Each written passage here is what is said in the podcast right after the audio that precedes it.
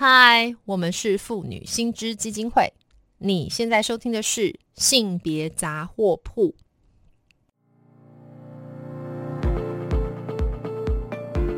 从新闻看性别，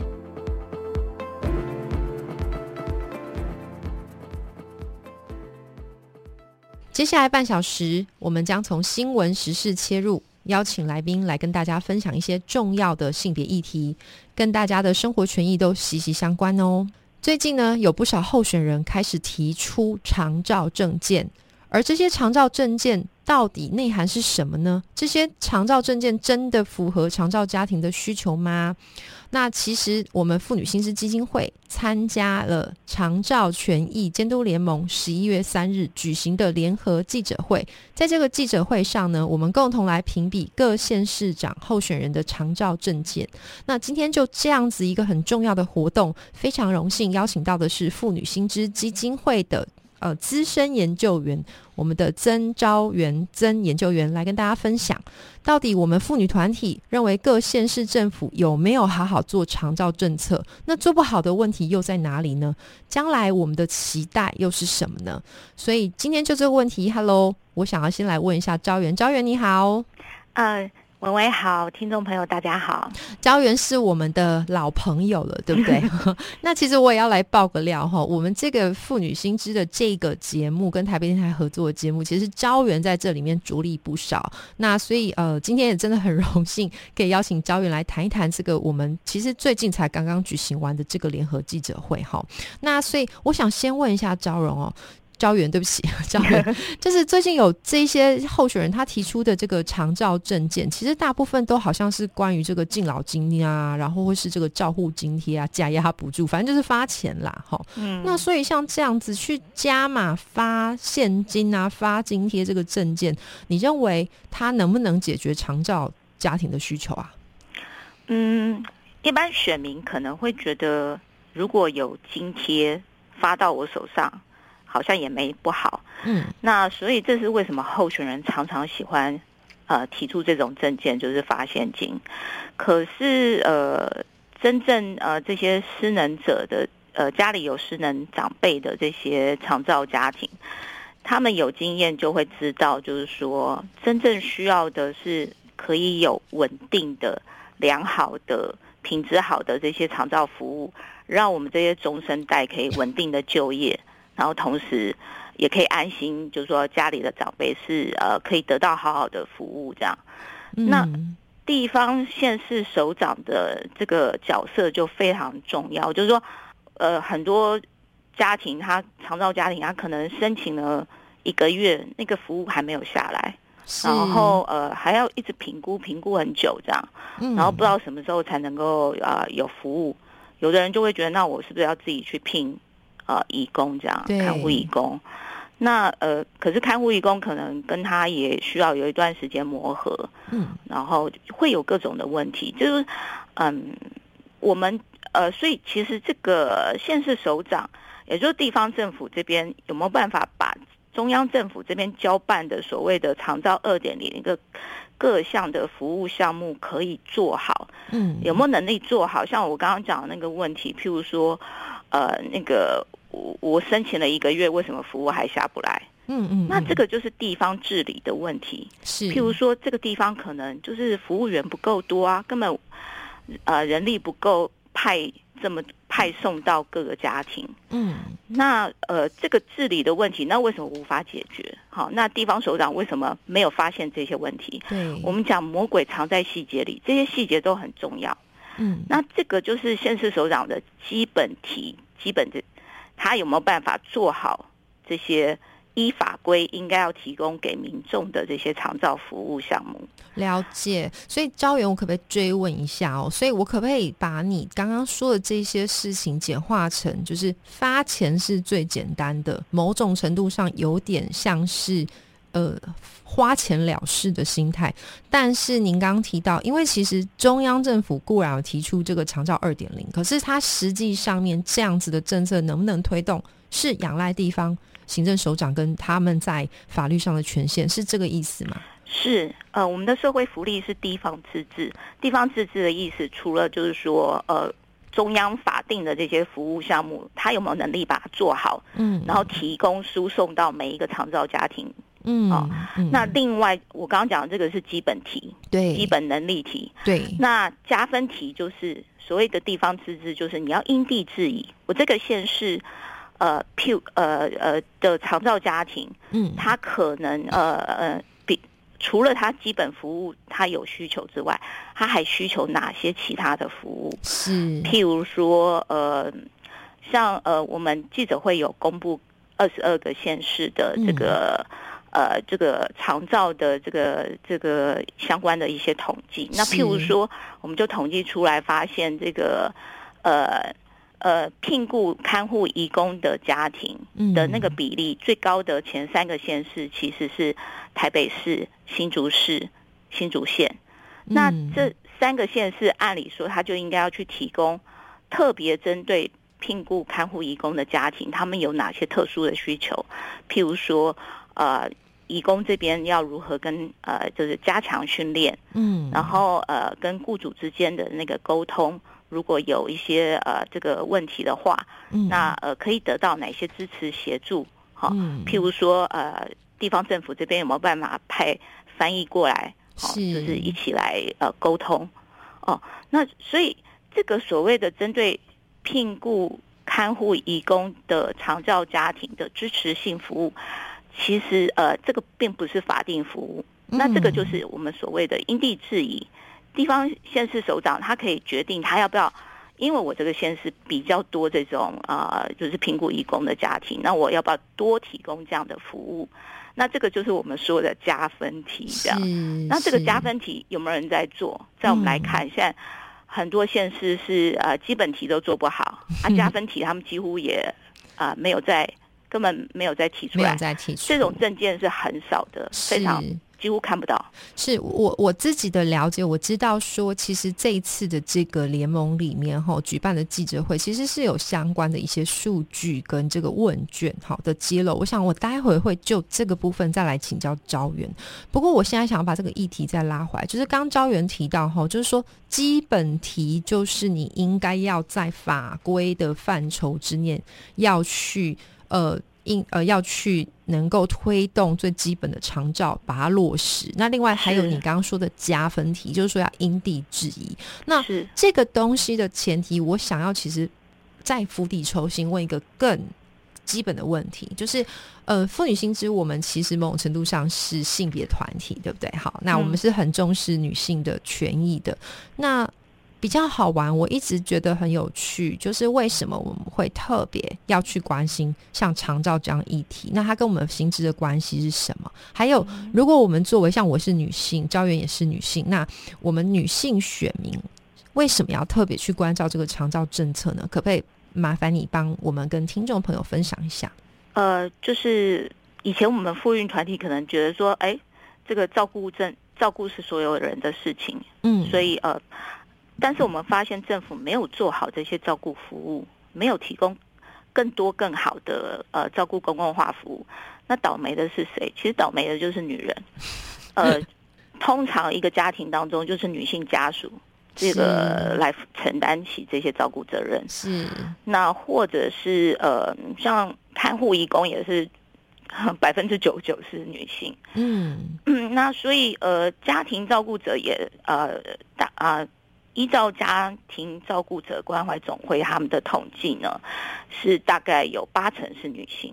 是我们说的是大概，那因为他们的会员就是很多女性。对。那呃，那为什么政府没有做这样的性别的统计分析呢？嗯，他连呃长照这些长照家庭的基本的需求调查都没有。对。然后这些家庭照顾者是不是快要崩溃了？他需要哪些支持服务？嗯，这些需求调查都没有。是，那呃，所以我们就会发现，我们就是呃，我们不去关心政治，政治也不会来关心你，所以我们就是这些年会一直呼吁啊，就是呃，更多的妇女团体，大家一起来关心这个长照政策。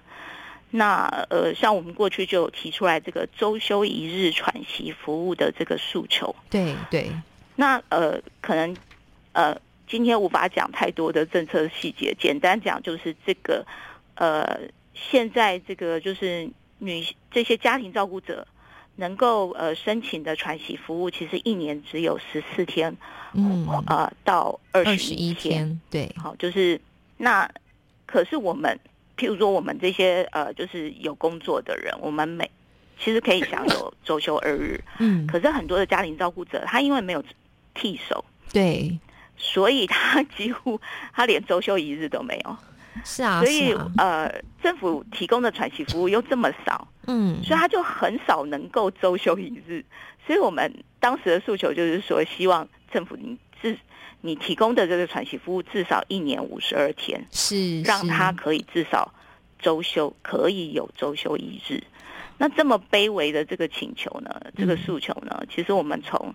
二零一零年，就是十二年前就提出来了。十二年过去了，对不对？对。然后政府就一直说这个经费不够啊，对啊，培训的人员不够啊。那为什么培训的人员不够呢？好，呃，为什么长照服务人员不够呢？因为训练出来的大部分都会去做医院看护。对，因为医院看护那边的钱比较多，而且。某种程度上比较单纯，对不对？哈，因为对其他的长照的工作，他自己可以选择，没错，对对，他要服务的对象。那这个问题就回到说，那政府这个呃，对于这些居家服务员、照顾服务员、喘息服务的这些服务人员，他为什么给的薪水这么低？是那政府就说啊，因为我预算没钱。对，所以呃，这些呃，讲到这些很细，但是但是。就是常遭家庭的痛苦，嗯嗯，对，就是没有这些产息服务的话，那呃，你家里如果像我自己兄弟姐妹也不多，对，就一个哥哥。那之前我爸爸生病的时候，就是呃，就是我得，就是我得常常请假，对对。那这个当呃，就是我嗯，我们要讲的是说，那地方首长呃，你要。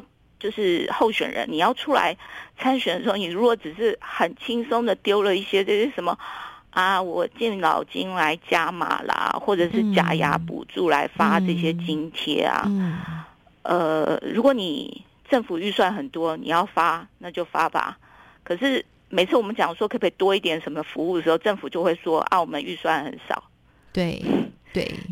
对我，我觉得哈，我刚刚招元是很深刻的，就是点到很细节嘛，哈，那也可以看出招元长期关注这个议题的无奈。我我用最化约的大白话讲哈，可能听众朋友就会比较理解。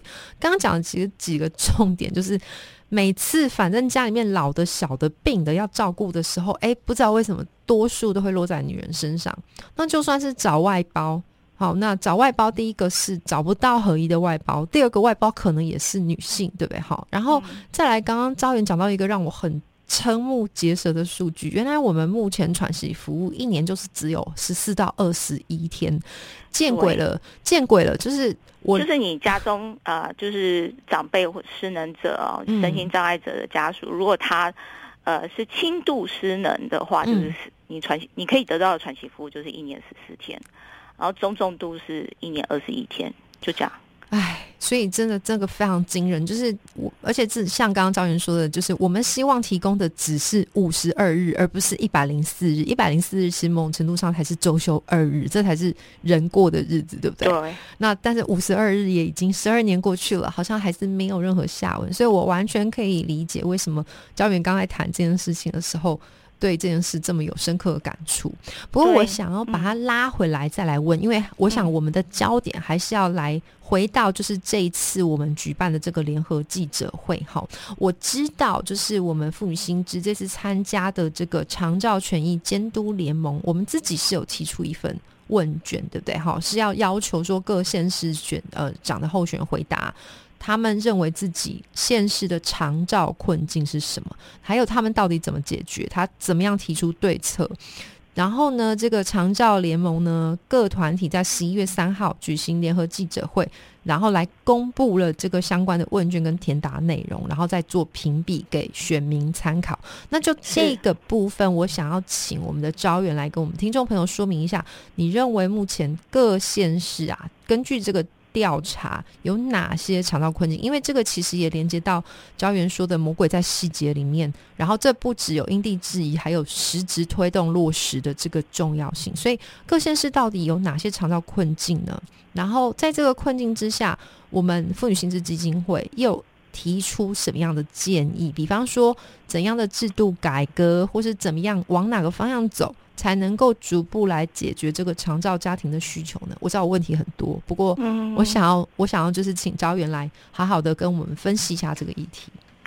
是，嗯，全国二十二个县市，那呃，那个各个地方的长照的那个看起来的那个各个可以提供的服务是比例是相差很大的。是，然后而且呃，我们真的去做相关的。统计的整理分析之后，会发现有一个很可笑的地方。嗯，譬如说花莲县，呃呃，我们把二十二个县市的这个，譬如说，呃，这个因为全国是八十五万的这个失能者，是那呃，这八十五万的失能者当中呢，呃，大概有呃这个三十。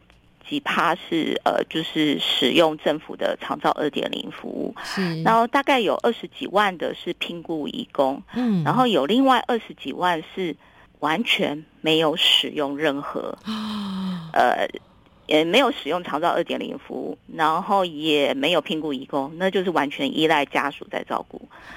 那我们呃，针对这。几种不同形态的长照家庭呢？我们做了一下稍微统计分析。嗯，那呃，譬如说刚刚有提到说啊，那台北市其实蛮多的家庭是有评估义工的。对，那花莲县很有趣哦。嗯，它的呃大部分比例是那个就是呃绝大部分的比例是那个呃申请呃就是使用现在政府提供的长照二点零服务。嗯，那可是。再加上刚刚讲的义工的呃有聘雇义工的比例，以及呃这个呃去住宿式机构的那个比例等等，这些比例加起来已经超过百分百了。嗯，这代表这个数据，花莲县政府提供的数据是不可信的啊！他自己都忘了，不要说他的母数怎么怪怪的，到底是怎么回事？就是你加起来应该要正好符合那个对，但是就是。他数字都不对，数学不好，数学不好。对，那呃，其实这个我们并不意外了。不意外的是，就是呃，像呃，就是我们可以想象，就是基层人员就是填表乱填，好，对。所以呃，你所有的基层的数字数据都拢到呃，整个我们可以在卫福部的官网上查得到的数据，就会发现很多都都不拢。是，那这个都不拢，就代表就是我们记者会很重要的诉求，我们要求政府要进行这样的一个呃更详尽的一个需求调查，相关的统计分析，然后以及呃长这些长照的资讯应该要透明公开。是，那中央政府跟地方政府应该坐下来一起来思考，就是说这个数据都不拢的问题。那为什么数据很重要？刚有举例说明说，我如果地方政府首长，我很有心，我想要做好加分题，我要我要提供更多的因地制宜的这个针对这个县市的特殊的服务的话，嗯，那我首先要了解我这个县市的长照家庭有哪些呃特别的需求，但我如果连这个需求调查我都没有做，对，我要如何去规划提供啊这样更特殊、更多元的服务？所以，呃，这个所谓的长照资讯公开透明，以及需求调查，应该要呃定期的去做盘点，嗯，然后以及呃这个这个这些资讯要让我们这些民众可以看得到的，对，然后这个是我们认为最重要的第一步。了解，我先打断一下。我想哈，我这边刚好手边就是招员，刚刚是用一个比较白话的方式去说这件事，但是我在这边也大概帮忙分享一下，就是这一次我们这个记者会上面，透过我们这个联盟所做的统计，哎，这有点哭哭哎哈，最后统计要谁来做？是我们民间团体在做，对不对？然后呢，他们的数字还都不整理分析，对我们整理分析。但更可怕的事情是我们整理分析的前提是有母数让我们来做，对不对？好，那他们这个母数到有没有提供呢？这个可能留给听众朋友去知悉。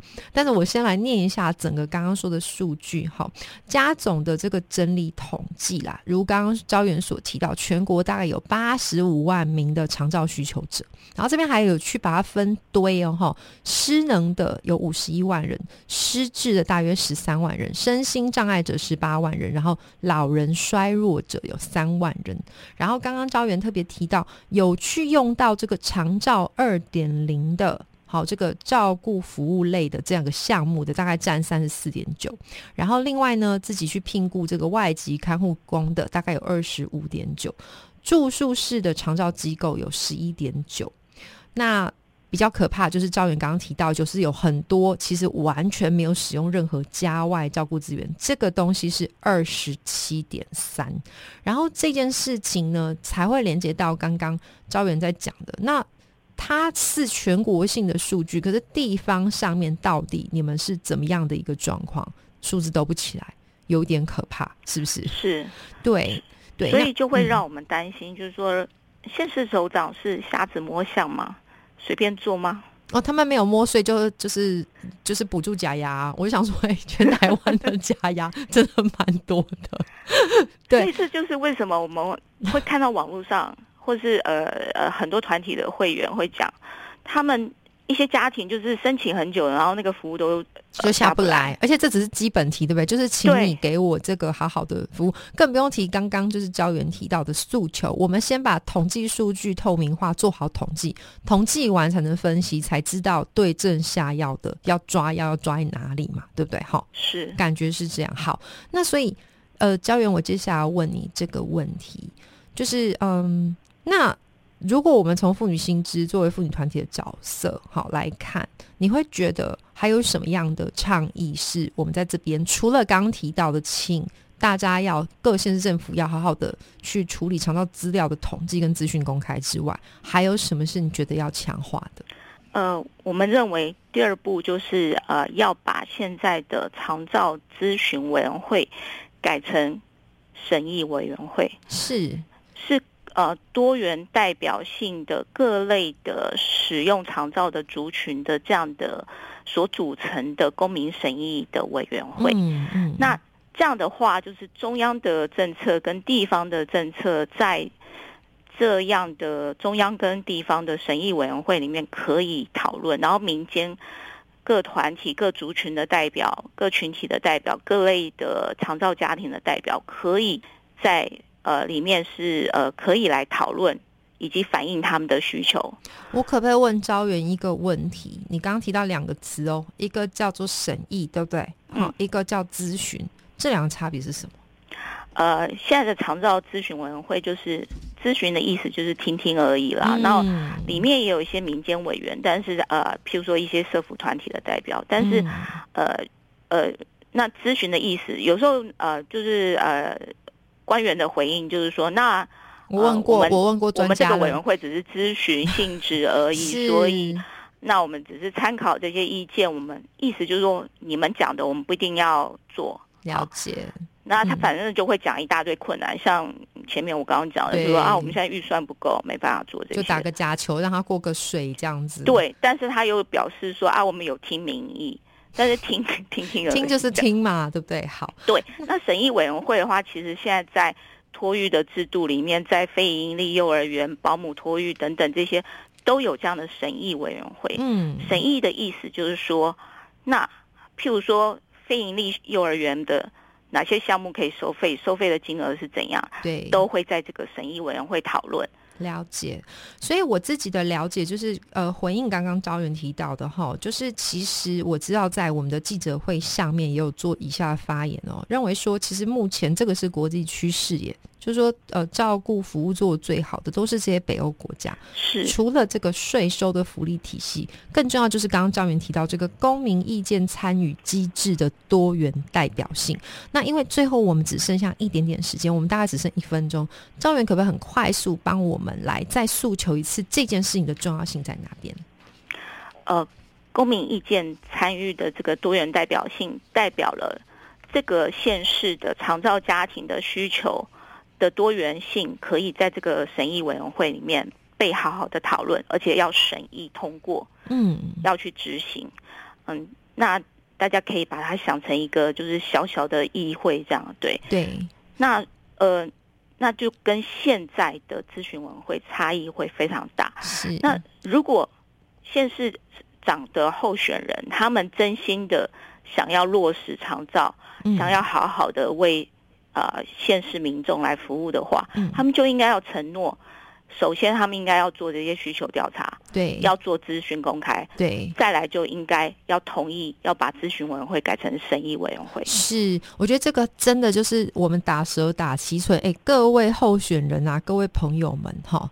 你们想要把自己地方县市治理的好，我们妇女新知还有这个联盟已经给你一帖药方了，对不对哈？所以拜托你们好好来聆听一下我们给你提出的很多建议。那因为今天时间的关系，真的非常谢谢招远来跟我们分享这么重要的一个议题。希望下次还有机会访问到你哦，谢谢你，谢谢，拜拜，谢谢，拜拜。